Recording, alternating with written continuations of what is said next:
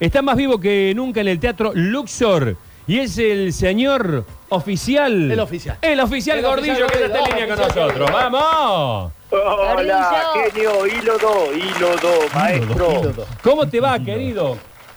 De 10 más IVA, más gasto de envío, flete, impuestos, país, cargarle todo, todo cargarle Kikirimichi. bueno, ¿a dónde estás, che? Que me, me han dicho que vas, volvés, te quedás, te vas, revolvés, revenís. No, no, la semana pasada he ido y vuelto en el patrullero el Dacia que tengo que se parece al Renault 12, sí, que está un poco destartalado, hace un ruiderío, lo único que no le hace ruido es la bocina, así que vos ves lo que es. Eh, y ahora ya estoy instalado acá en Carlos Paz, estoy instalado acá en Carlos Paz, he traído a la Jessica Judy, a los chicos, el perro, estamos todos. Eh, están todos. Bueno, eh, ahora estamos a, a 11 ya. ¿Cómo, cómo, ¿Cómo ves la temporada? Una temporada que hay que salir a pelearla, ¿no? Sí, hay que salir a pelearla como salía el Ringo Bonavena contra Cassius Clay. Muhammad Ali, ni el banquito te dejan, para Sí. que lo agarré con el banco, ¿entendés?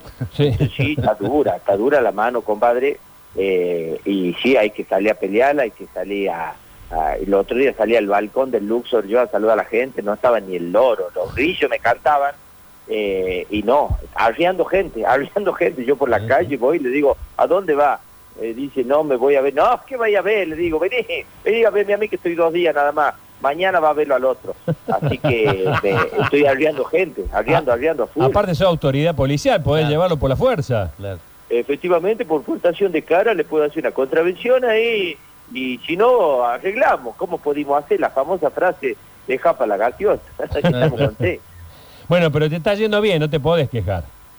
nada la verdad que no me puedo quejar Eh, la semana pasada hemos estado así a tres cuartos de sala el primer día después hemos estado a, un 80 90% anoche también hemos estado a tres cuartos y calculamos que esta noche también estaremos a tres cuartos así que estamos contentos Bien, bien. ¿Y por qué más vivo que nunca? Más vivo que nunca lo había puesto antes de que me enferme yo, porque era Sí. vivo que soy. ¿Cómo, cómo, cómo ya preparé un espectáculo para la temporada? Qué vivo este tucumano. ja. y después, eh, cuando empiezo la temporada, yo venía pisteando como campeón. Mira de vivo que soy. Vengo vendiendo más entradas que Flavio, que Ángel Carabajal, que la Fátima Flores. El año pasado te estoy hablando, ¿no? Eh, y, y- venía así, que agrandado como galleta en mate cocido Ujú. y pues típico del, del gaucho del interior que se agranda, ¿qué ha pasado? Paredón, COVID-19, me da de frente, Sí. me ha contagiado el COVID, eh, quedó al plumerío, parece guerra de almohada, me quedó al mosquerío, parece cajón de uva, me he tenido que volver a Tucumán, cuando me recupero ya era Semana Santa, te juro. Bueno, Mariana te saluda el oficial Gordillo. Hola, oficial Hola. Gordillo. Bueno, la estás rompiendo en el Teatro Luxor y además, bueno, vas a Perdón, perdón, estuvieron, estuvieron juntos ayer Estuvieron. ustedes. Claro. Estuvimos juntos ayer. Efectivamente, le he hecho ahí, le, le he detenido porque no podía filmar en la parte de... Mariana, porque ella, ella dice, Sí. porque estaba con el canal ahí, y ella Sí. dice que sí podía filmar, yo digo que no podía filmar porque ella no ha visto la valla. Se ha metido, se ve que le salta las vallas, ¿sí? Debe ser de esos rockeros que vienen, Sí, que tocaban ¿no? zampado. Entonces saltó la valla y se ha puesto a filmar unos patitos que había ahí. Y yo le digo, yo tengo los patitos en fila, le digo, así que no me venga acá. Y le digo, ¿cómo pudimos hacer? Y le tiro un poquito la mano y bueno, es más fácil sacarle un hueso, un Rottweiler, que algo a la Mariana. Mirá, vos se supo, ¿eh? Eh, eh, damos fe de eso, ¿eh? Damos fe, Damos fe. sándwiches de, Sí. de unos A la- sándwiches de milanesa. La primera impresión es la que cuenta, dice, para muestra un botón, decía mi abuela, sí, ahí nomás empezó a dar vuelta, pero saca el, el Julio Argentino Roca y dame, y tírame el centro. Gordillo, la estás rompiendo en el Teatro Luxor. Ayer hablábamos también de que además vas a participar de unos festivales. Sí, sí, eh, tengo ah, eh, dos festivales, uno es en Cabrera y otro es en Embalse, así que iba muy a chorear, y hay otro más que está por cerrar, el, el, el zángano este que tengo de manager, está por cerrar uno más, y también vamos a estar en Altagracia, en el Monumental. Altagracia, me voy a Altagracia a hacer Altagracia. Cuac, cuac, cuac. Bueno, también ayer estabas un poquito triste porque, bueno, te estabas ahí recordando a tu mamá, a tu infancia.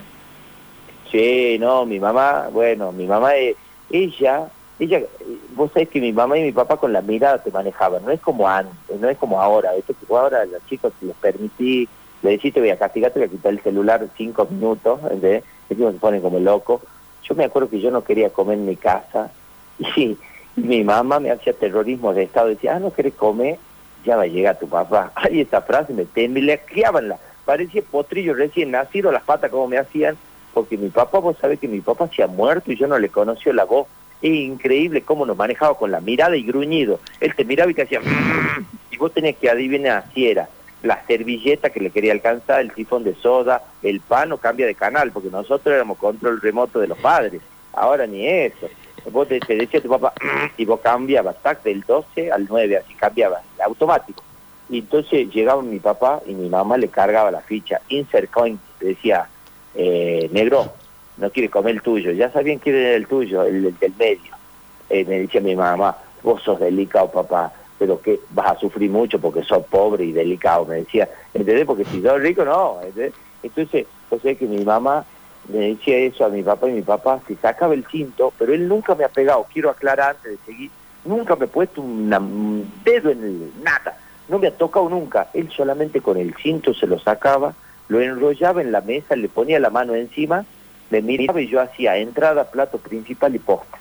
Y de ahí lo agarraba el cinto, lo enrollaba en el sifón y la, la hebilla me quedaba mirando como una cobra, ¿no?